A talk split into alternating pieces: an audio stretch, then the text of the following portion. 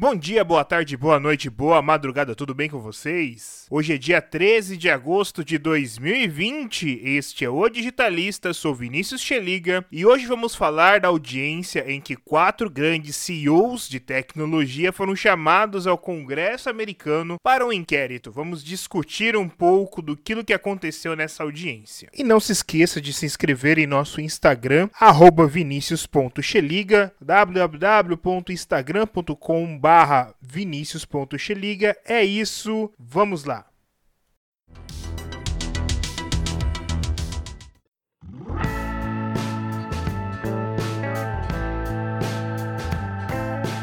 O episódio de hoje é um daqueles episódios estratégicos para entender como se configuram as coisas dentro do mundo da tecnologia. As grandes empresas de tecnologia já demonstram um impacto gigantesco na geopolítica, e entendendo que várias delas utilizam o seu poder e influência de maneira indevida, o Congresso norte-americano os chamou para uma audiência dentro do inquérito antitrust. No dia 29 de julho de 2020, quatro CEOs de empresas-estados, empresas que têm um faturamento maior do que muitos PIBs, foram chamados a irem ao Congresso norte-americano responder um inquérito dentro de uma ação antitrust. São eles Sander Pichai, CEO da Alphabet, empresa mãe da Google, Tim Cook, CEO da Apple, Jeff Bezos, CEO da Amazon e Mark Zuckerberg, CEO do Facebook. Os congressistas recolheram centenas de horas de entrevistas e mais de 1,3 milhões de documentos sobre as empresas. Somente causou estranheza o fato do CEO da Microsoft não estar presente nesse inquérito, mas compreensível diante das denúncias que vou trazer para vocês logo a seguir.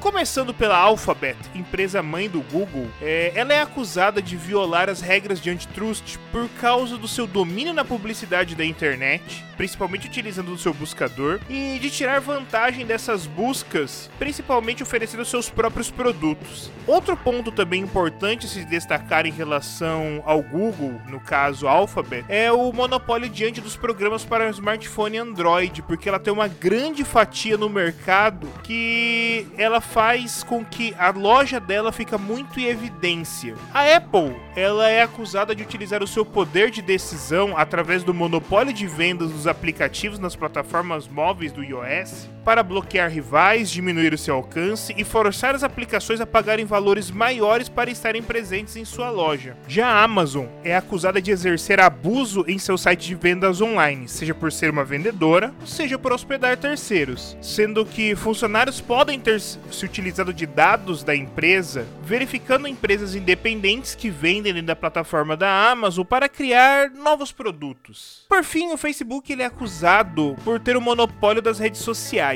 e fazendo práticas de coação em outras redes sociais, forçando uma compra ou copiando suas funções para dentro das suas redes. Em relação à compra, o grande exemplo podemos destacar o Instagram e o WhatsApp. Já em relação à cópia de funções, podemos destacar o caso Snapchat, que voltamos a 2013, é, o Facebook ele ofereceu um valor para comprar o Snapchat e quando houve a rejeição de compra do, pelo Facebook, o Facebook ele copiou as funções do Snapchat, agregando principalmente no Instagram. Então, todos esses fatos foram colocados dentro desse inquérito. Em relação à audiência em si, podemos dizer que houve um grande ataque dos congressistas e uma defesa protocolar dos CEOs. Situações como o possível envolvimento do Google com o governo chinês, se o Facebook poderia desbalancear uma eleição, ou se estaria boicotando vozes conservadoras, e se a Apple ou a Amazon eles discriminam clientes, foram perguntas feitas e refeitas dentro do Congresso. O grande ponto não é tanto a audiência em si, mas o efeito mediático que ela provoca. Às vésperas de uma eleição norte-americana e com acusações de que houve interferência nas eleições anteriores, principalmente se utilizando de redes sociais,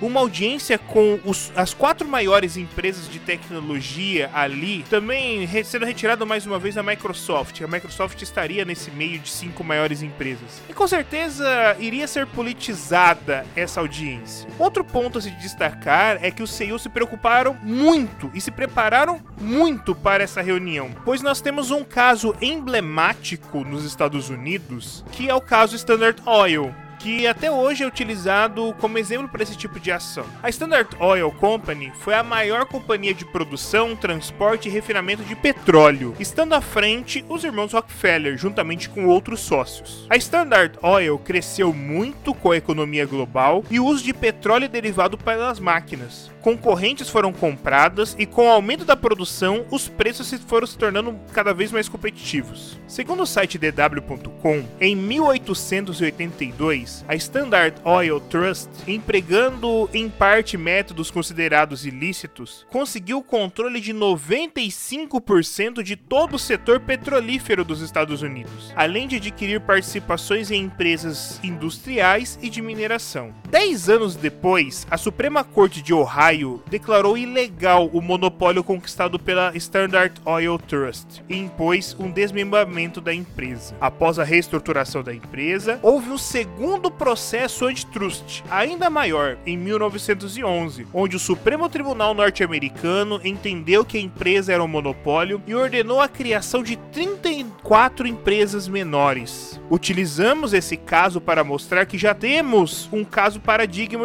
dentro da justiça norte-americana de uma grande empresa que foi desmembrada em várias partes. Portanto, não é impossível a possibilidade de vermos o desmembramento de big techs como a Google ou a Amazon e as outras também. Mesmo observando de longe, sabemos que o impacto de uma possível ação antitrust pode gerar muitos efeitos aqui no Brasil. Mais recentemente, por exemplo, vimos os efeitos relacionados na compra da Fox pela Disney. Como no Brasil não é permitido dois canais de TV do mesmo segmento que sejam do mesmo dono, tivemos quase dois anos de embrólio até o CAD, Conselho Administrativo de Defesa Econômica, declarar que, como não houve a compra de outras empresas, os canais Fox Sport e XPN poderiam se fundir partindo de um planejamento. Os movimentos externos impactariam em nossas vidas aqui no Brasil. Os escritórios dessas empresas de tecnologia filiadas no Brasil se separariam, os produtos seriam desmembrados e os contratos celebrados aqui teriam de ser modificados. É um processo pesado que está ocorrendo nos Estados Unidos que traz uma reflexão do motivo de termos poucas empresas do ramo de tecnologia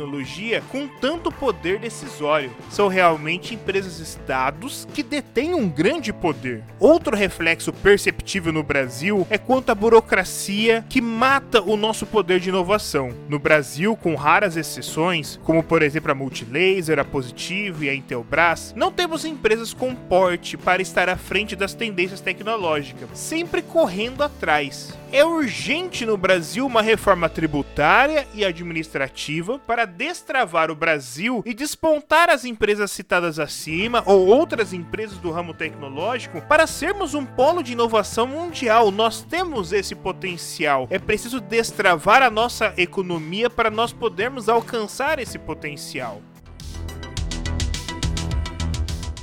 Este nosso podcast de hoje, trazendo um pouco daquilo que foi a audiência e como que ela impacta aqui para cada um de nós, como nós visualizamos essa audiência antitrust, do inquérito antitrust. Se esse inquérito der continuidade, quais serão os efeitos deste inquérito? Nós iremos trazer aqui no podcast, nós iremos trazer atualizações aqui, porque é um impacto muito grande dentro do mundo da tecnologia e dentro também do direito digital. Então nós traremos aqui. Então, se você está escutando aqui no Spotify, no Google Podcasts, clica no botão seguir para que sempre apareça ali na sua linha do tempo dos podcasts o nosso podcast. E é isso, eu desejo para vocês uma ótima semana, um grande abraço e até mais.